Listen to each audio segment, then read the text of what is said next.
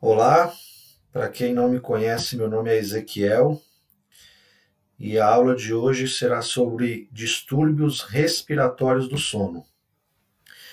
Vimos na aula anterior que existe uma gama grande de distúrbios relacionados ao sono e que os distúrbios respiratórios são os de maior prevalência. Então, hoje a aula será focada apenas em distúrbios respiratórios do sono. Então, os transtornos respiratórios aparecem na classificação internacional de distúrbios de sono. E dentro dessa classificação existem várias doenças que englobam essas áreas. Então, temos a síndrome da apneia central, a apneia obstrutiva, que é a que tem maior prevalência, e as síndromes de hipoventilação.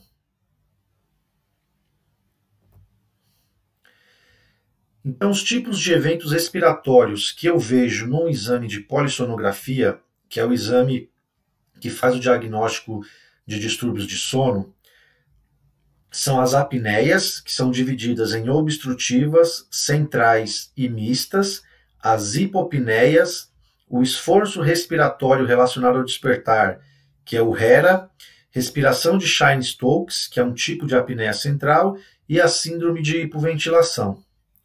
Então, agora vamos falar um pouco de cada um dessas doenças. Então, a apneia obstrutiva do sono ela é um bloqueio do fluxo aéreo devido à obstrução das vias aéreas superiores por um tempo superior a 10 segundos. Isso pode ocorrer centenas de vezes durante o sono. Então, o nó do problema ele está exatamente nessa região, região da via aérea superior, da orofaringe que fica bem atrás da língua. Então, é um tubo muscular que, durante o sono, devido ao relaxamento muscular fisiológico, ele colapsa, impedindo a passagem do ar. Isso acontece várias vezes durante a noite. Cada colapso é considerado uma apneia. A apneia central do sono é quando eu tenho uma redução dos estímulos neurais do sistema nervoso central para os músculos ventilatórios. Então, por algum motivo, por vários motivos, alguma condição médica, o cérebro não envia o estímulo para os músculos ventilatórios, então eu paro de respirar por um tempo superior a 10 segundos por conta disso. A minha via aérea nessa condição, ela está livre para o ar passar. Então, o que classifica as apneias é o esforço respiratório. Então, na apneia obstrutiva, eu tenho esforço respiratório durante todo o período em que eu não tenho fluxo, a, fluxo de ar. Então eu tenho um colapso da garganta, mas os músculos respiratórios continuam trabalhando para eu tentar respirar. Já na apneia central, eu tenho ausência de esforço respiratório durante todo o período de ausência de fluxo. Então eu tenho a minha via aérea aberta, porém o ar não está passando por conta dos músculos respiratórios que não está tendo ação. E a apneia mista é quando eu tenho ausência de esforço respiratório na primeira parte do evento, seguida de uma retomada do esforço na segunda parte. Então, ela é uma apneia que começa central e termina obstrutiva. Aí eu chamo de apneia mista. Esse é um exemplo de uma apneia obstrutiva. Então, aqui é um exame de polissonografia, é a tela que eu vejo no computador, então, eu tenho a parte do eletroencefalograma, que é para estagiar as fases do sono. E aqui eu tenho os canais respiratórios.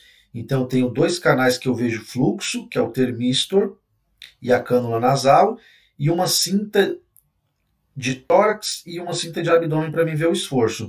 Então, eu vejo aqui que eu tô, tenho a minha respiração normal e, de repente, eu paro de respirar. Então eu tenho ausência de fluxo, porém eu continuo com esforço respiratório.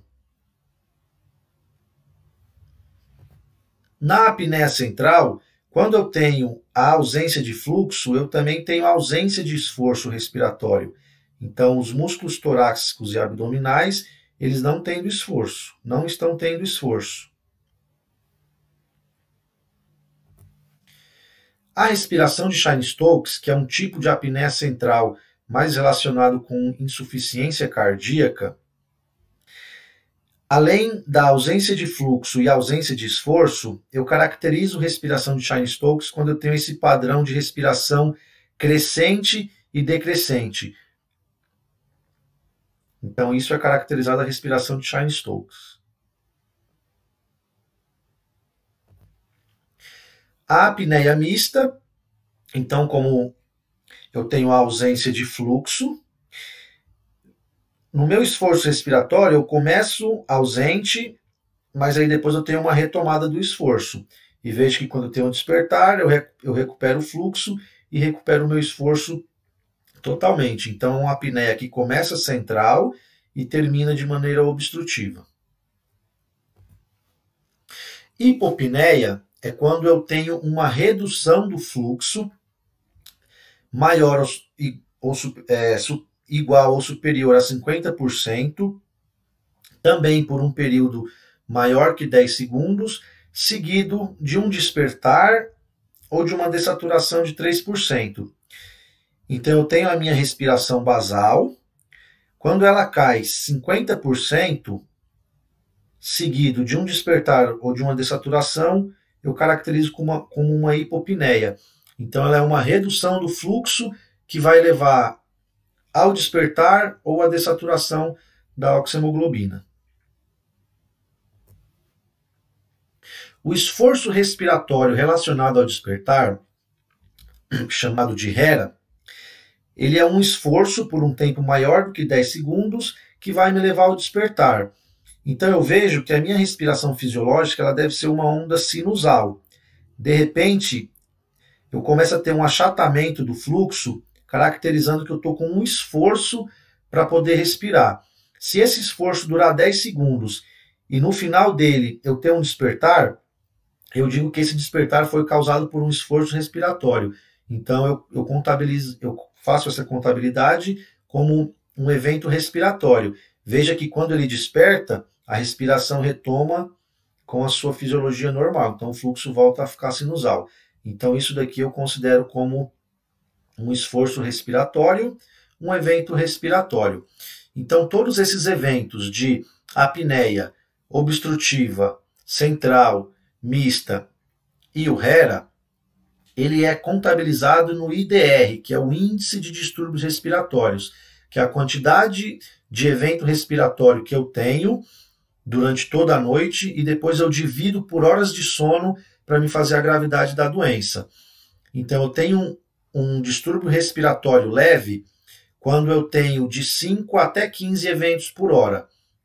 Menos de 5 eventos por hora de sono, eu considero que a respiração é normal. Não, eu não considero que eu tenho um distúrbio respiratório. A apneia moderada é quando eu tenho de 15 a 30 eventos respiratórios por hora de sono, e quando eu tenho mais de 30 apneias por hora, eu considero que a minha apneia é grave. O indivíduo ele pode ter tanto um só tipo de evento, eu posso ter apenas apneia obstrutiva, ou só hipopneia, ou só apneia central, só apneia mista, ou eu posso ter um conjunto de todas elas. Então, o mesmo paciente pode apresentar uma quantidade de apneia obstrutiva, central, mista e hipopneia no mesmo exame. Isso é muito comum. E aí depois eu junto todos os eventos, faço a contabilidade e divido por horas de sono. Aí eu vou ter o índice de gravidade da doença respiratória. A hipoventilação ela vai ser considerada quando eu tiver um aumento maior ou igual a 10 milímetros na PaCO2 durante o sono, em comparação com a vigília na posição supino. E a, apenas a dessaturação de oxigênio persistente na ausência de evento respiratório não é suficiente para documentar a hipoventilação. Então, a hipoventilação é, é um diagnóstico mais difícil de se fazer no exame de polissonografia, por conta que a maioria dos exames eles não tem essa medição da PaCO2, ele mede só a oxigenação. Como só a redução da oxigenação, mesmo na ausência de, de algum evento respiratório, pode sugerir que eu tenho um quadro de hipoventilação, mas não é suficiente para eu documentar como diagnóstico. Então a hipoventilação acaba sendo um distúrbio não tão comum de fazer o diagnóstico. As manifestações clínicas mais comuns da apneia são a própria apneia presenciada, então a própria pessoa ou seu companheiro de, de cama presencia a falta de ar durante o sono, presença de ronco, sonolência excessiva durante o dia, noctúria, que é a vontade de urinar durante a noite, sono não reparador e dispneia. A prevalência de apneia é estimada, de acordo com o último estudo brasileiro realizado em 2010, em 32,8%. Foi um estudo com a população da cidade de São Paulo, envolvendo mais de mil indivíduos, que determinou essa prevalência. Hoje em dia, a medicina do sono imagina que essa, que essa prevalência está bem maior. Alguns profissionais estimam-se que de um a cada três indivíduos tem apneia do sono. Os fatores de risco para a apneia do sono é história familiar, então tem um fator de genético envolvido, idade entre 40 e 70 anos, é a faixa etária mais acometida, sexo masculino tem a prevalência maior em relação ao feminino, presença de obesidade, presença de ronco, anormalidades estruturais das vias aéreas superiores e abuso no uso de álcool, por se tratar de um relaxante muscular que vai favorecer o colapso da via aérea durante o sono. Então, esse aqui é um exame de imagem que mostra um indivíduo com peso normal e um indivíduo acima do peso. Então, observe que o indivíduo no peso normal ele tem a via aérea aberta. Quando tem excesso de peso, o depósito de gordura na região anterior e posterior do pescoço vai comprimir as estruturas, favorecendo o colapso da via aérea.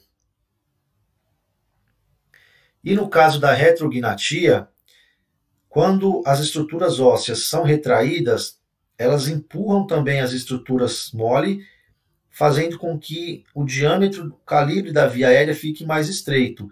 Então aqui você vê que a via aérea, nesse caso aqui, de uma pessoa com a estrutura óssea normal, a via aérea é mais aberta.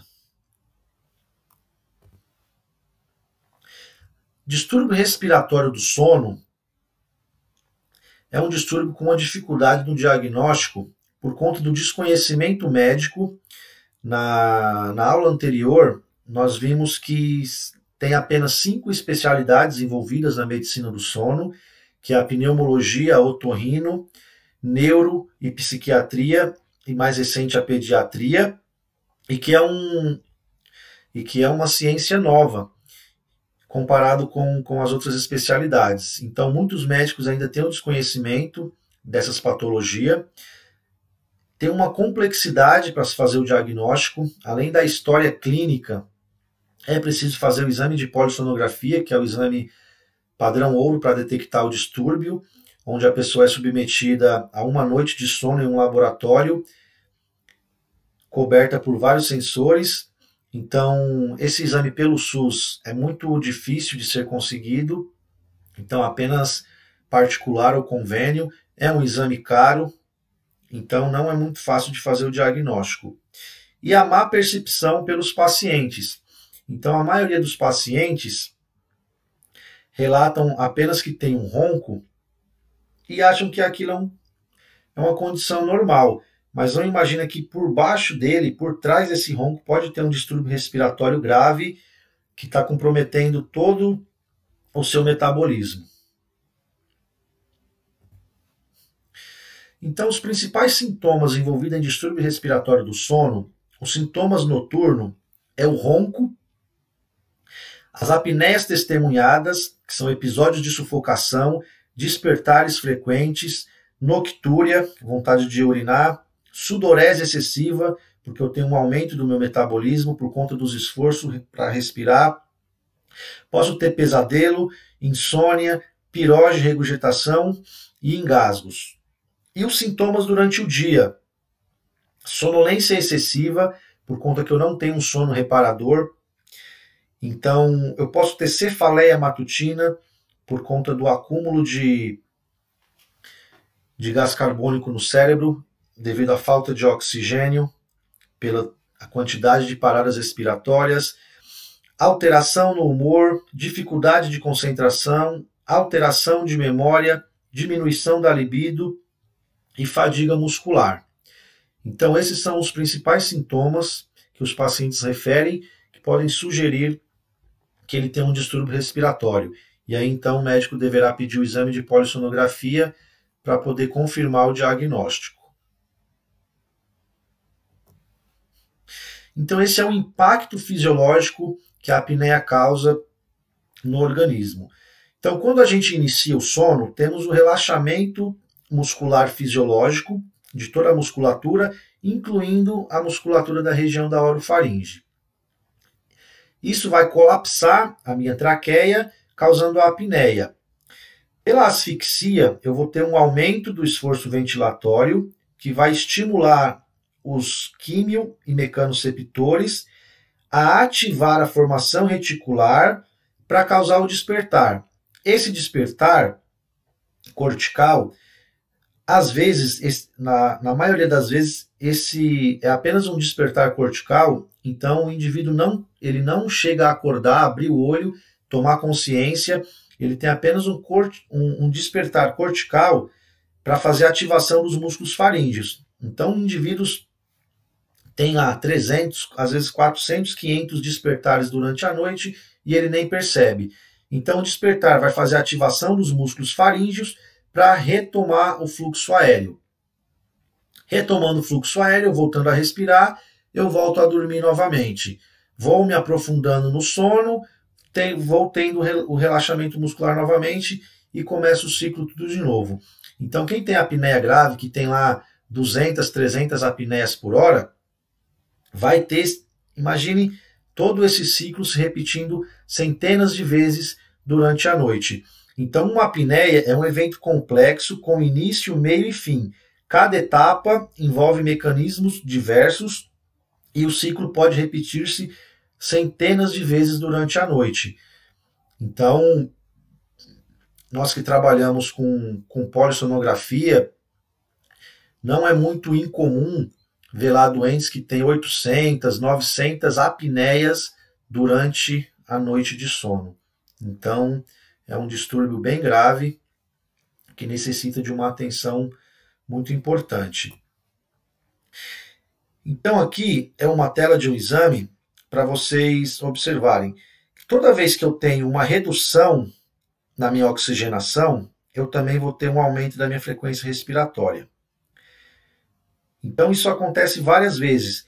Cada tracinho desse daqui é um evento de dessaturação então, quando eu tenho a minha saturação que eu caio 3%, eu marco como uma dessaturação, que, consequentemente, é em decorrência de uma apneia. Então, notem que cada vez que eu tenho essa quantidade grande de apneias, aqui provavelmente são episódios de sono REM, que é o sono de maior relaxamento. Então, eu entro em sono REM, eu tenho, eu tenho a propensão a ter mais apneia. E olha o que, que acontece também com a minha frequência cardíaca. Então, é uma doença respiratória, mas as consequências principais são cardiovasculares. Então, esse é um estudo publicado pela revista Jack, uma importante revista de cardiologia, em 2003. É um estudo antigo, mas ele é muito citado até hoje na medicina do sono, porque ele mostrou que 50% dos pacientes que têm apneia do sono também têm hipertensão, 30% também tem doença coronariana, 25% tem insuficiência cardíaca congestiva e 60% já passaram por acidente vascular encefálico.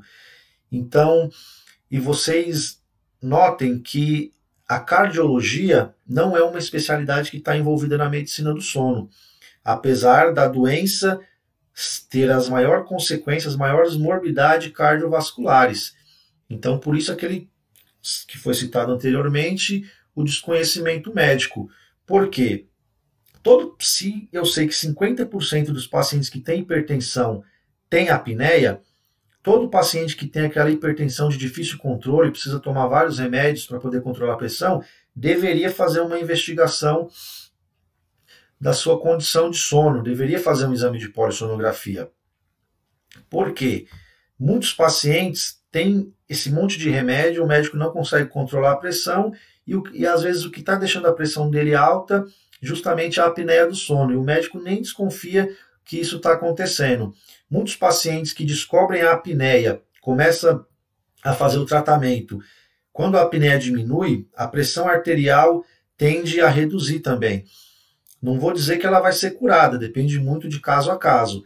Mas aquelas hipertensões de difícil controle, onde o paciente precisa tomar 4, 5 medicamentos, de repente, ele tratando a apneia, ele vai precisar tomar só um ou dois. E pode também chegar um tempo que a pressão dele melhora. Isso também acontece com o diabético. Tem vários estudos relacionando a melhora de pressão alta e diabetes com a melhora da apneia. Então, o diagnóstico é feito através da polissonografia, que é um exame difícil de ser realizado, porque o paciente tem que dormir num laboratório com todos esses sensores fixados no seu corpo. Então, tem sensores na cabeça que é para fazer um eletroencefalograma, saber quando o paciente está dormindo ou acordado e em que fase do sono que ele está, sensores de ronco, sensores aqui para ver a respiração, para saber quando ele para de respirar, cintas para ver o esforço respiratório, para diferenciar as apneias de central, obstrutiva e mista. Temos sensores aqui que faz um eletrocardiograma durante toda a noite de sono, o oxímetro para medir a oxigenação durante toda a noite. Então é um exame bem complexo e não é muito fácil de ser realizado. Existem outras formas de fazer o diagnóstico. Essa é a maneira, é a forma de é o exame considerado padrão ouro. Então, o tratamento de distúrbios respiratórios, quando se trata de uma apneia leve, eu posso fazer apenas medidas gerais, como higiene do sono, evitar álcool, drogas, tratamento de, de posição corporal. Eu sei que a posição supino é a posição que eu tenho maior propensão até a apneia, então eu faço um reposicionamento para conseguir dormir de lado. Emagrecimento, vimos que o peso é um, é um contribuinte muito importante para a apneia. Tem tratamentos também de reposição hormonal para hipotiroidismo, doenças como acromegalia, mulheres na menopausa. Sabemos que o hormônio feminino é um protetor para a apneia. O mecanismo envolvido não está bem descrito, não se sabe muito bem porquê, mas as mulheres, quando entram na menopausa, é quando elas começam a ter mais distúrbio de sono. Evitar também medicações, substâncias que são sedativos, que vão favorecer o colapso, tendendo a ter mais relaxamento muscular. E quando se trata de apneia leve e moderada, eu posso também evitar ou reduzir fatores de risco, como evitar privação de sono, evitar consumo de álcool duas horas antes de dormir, elevar a cabeceira da cama, tratar prontamente resfriados e alergia, porque se eu tenho, se eu não consigo respirar pelo nariz, eu vou aumentar a minha pressão negativa, então eu vou favorecer o colapso da via aérea superior, evitar refeições pesadas à noite, parar de fumar, o, o fumo também ele causa inflamação nas vias aéreas, favorecendo o colapso. Quando a apneia é grave, moderada grave, tratamento de escolha são aparelhos de pressão positiva na via aérea.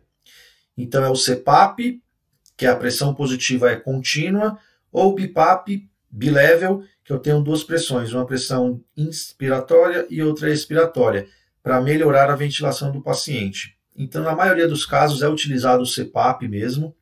Então, é um aparelho de pressão positiva conectado a uma máscara que vai gerar uma pressão positiva contínua, evitando então o colapso da via aérea durante o sono. Eu uso o bilevel, mais conhecido como BIPAP, quando eu tenho uma apneia que, eu necessito de uma pressão muito alta no CPAP. Então o paciente não vai conseguir suportar, então eu vou precisar de duas pressões para ser mais confortável para o paciente respirar. e às vezes vai melhorar a condição clínica, porque o BIPAP ele ventila melhor o paciente. Além dele manter a via aérea aberta, ele também vai ventilar melhor. Então, algumas condições clínicas, como DPOC, hipoventilação crônica, só o CPAP, ele pode ser capaz de resolver as apneias, mas não vai resolver as dessaturações do paciente. E também quando os pacientes não conseguem se adaptar ao CPAP por incômodo na pressão, eu também posso usar o BIPAP. Porém, esse BIPAP aqui, ele custa quase o dobro do preço do CPAP, né? Então, ele é mais complicado para fazer a indicação. É, quando eu tenho uma condição de colapso de via aérea, cada indivíduo tem uma fisiologia, uma anatomia diferente. Então, um aparelho desse, ele tem uma pressão que varia de 4 a 20 centímetros de ar. Então, eu preciso delimitar qual é a pressão adequada para eliminar a apneia de todo o indivíduo. Ou eu posso fazer um exame de polissonografia usando o CPAP a noite inteira, e aí então o técnico vai aumentando a pressão conforme ele vai tendo a apneia para saber qual, qual vai ser a pressão ideal. Ou eu posso iniciar o tratamento com uma pressão mais baixa e de acordo com os registros que o aparelho vai me dando, eu ia aumentando essa pressão até chegar na pressão terapêutica daquele paciente. Então a interface, ou seja, a, máscara, que é o que vai acoplado no paciente, é muito importante. Então existem vários modelos, temos as máscaras nasais, que são de longe as mais indicadas, que são máscaras que vai cobrir só o nariz. Esse tipo de máscara que é chamada de almofada nasal, ela cobre apenas a narina, porém ela suporta uma pressão de mais ou menos até 10 centímetros só.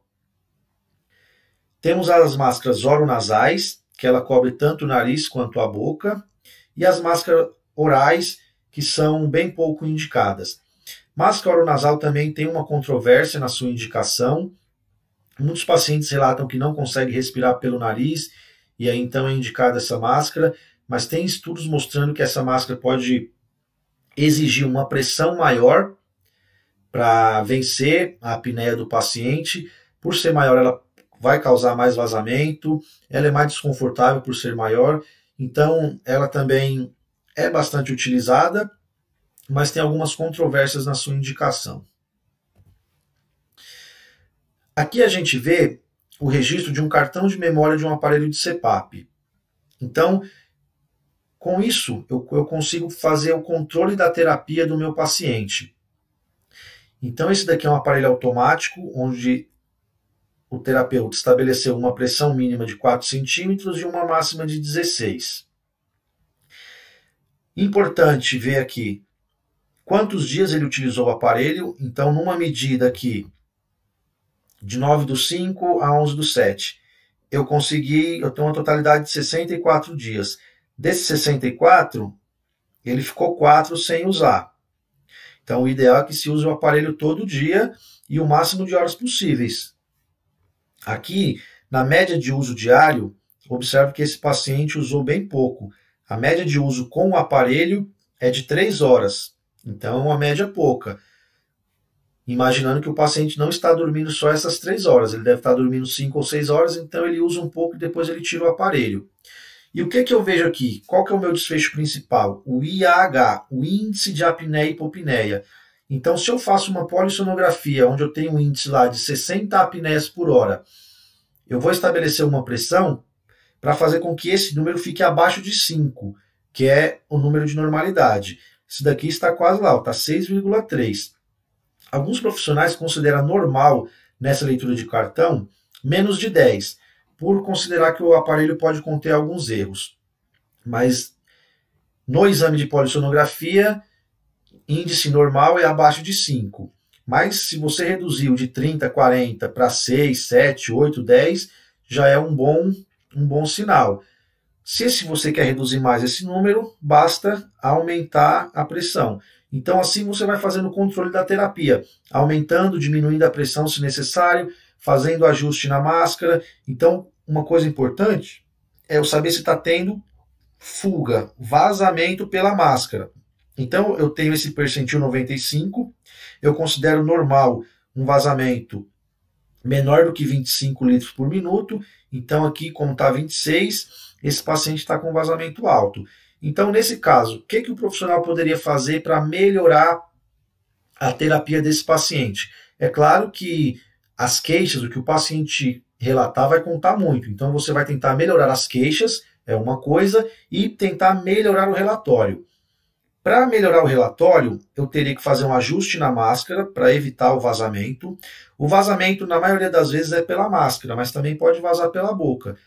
Então você tem que saber identificar se o vazamento é pela boca para poder indicar uma queixeira que vai fazer com que ele mantenha a boca fechada. Eu teria que aumentar um pouco a pressão para tentar reduzir o índice de apneia e fazer com que ele melhore as horas de uso. Vamos ver outro exemplo. Então aqui eu vejo um paciente que, us, que teve uma medida de 80 dias usando o CPAP e ele usou todos os dias, ó. Dias de não utilização zero. A média de uso é 6 horas, então tá muito bom. Tá usando 6 horas e usando todos os dias. Agora eu vou ver o índice de apneia, 8,4. Então o índice de apneia está um pouco alto. Vou ver a pressão, 13 centímetros. Já é uma pressão alta. Geralmente os usuários de, de CPAP suportam uma pressão de no máximo 14, 15. Quando eu chego nessa pressão e eu não consigo resolver as apneias, eu tenho que fazer uma investigação melhor, porque provavelmente esse paciente não tem só a apneia do sono, ele pode ter outra condição envolvida, alguma condição respiratória, e aí então eu posso pensar em prescrever o uso do BIPAP, por exemplo. E aqui eu vejo, então, que eu poderia aumentar a pressão para tentar reduzir esse índice e a minha fuga, o meu vazamento está dentro do normal. Uma coisa importante é você saber ver esse relatório como um todo. Então, por exemplo, se esse paciente estiver com esse índice aqui, ó, em 20, por exemplo, pô, eu vou pensar de imediatamente em aumentar a pressão, mas eu tenho que ver aqui, ó, se está tendo vazamento, se a máscara está bem posicionada. Porque se eu tiver um vazamento muito grande, a primeira coisa que eu tenho que fazer é resolver o vazamento. Porque se eu aumentar a pressão do aparelho para tentar diminuir esse número, eu também vou aumentar o vazamento. Então a primeira coisa que se faz é melhorar o vazamento, saber se a máscara está bem posicionada, para então eu ter segurança em aumentar a pressão do aparelho. Então esses são relatórios que eu consigo obter através do cartão de memória dos aparelhos, de CPAP, BIPAP. Outra modalidade de tratamento são os aparelhos introrais. Os tipos de aparelho introrais são os, os reposicionadores mandibulares, são aparelhos fixados no dente, sob medida, que eles vão fazer o avanço mandibular para tentar liberar o espaço da via aérea. Da via aérea. Então, avançando a minha estrutura óssea, eu também avanço as estruturas mole junto com a língua e libero o espaço, aumentando o calibre da via aérea. Tem um outro tipo que são os retentores linguais, que são menos utilizados. Pode ter resultados melhores quando o paciente tem aquela macroglossia, a língua muito grande, que dificulta a passagem do ar, então ele fixa a língua na região inferior liberando mais a passagem do ar. Esses aparelhos são indicados, são aparelhos confeccionados por dentista, então temos também a odontologia do sono, então são profissionais habilitados para fazer esse aparelho, não é qualquer dentista que faz, tem que ser o dentista especialista em sono, porque são todos aparelhos sob medidas, eu tenho que ter uma arcada dentada boa, então tem vários critérios para poder fazer a indicação. Então, ele pode ter resultados satisfatórios quando eu tenho apenas aquele ronco primário.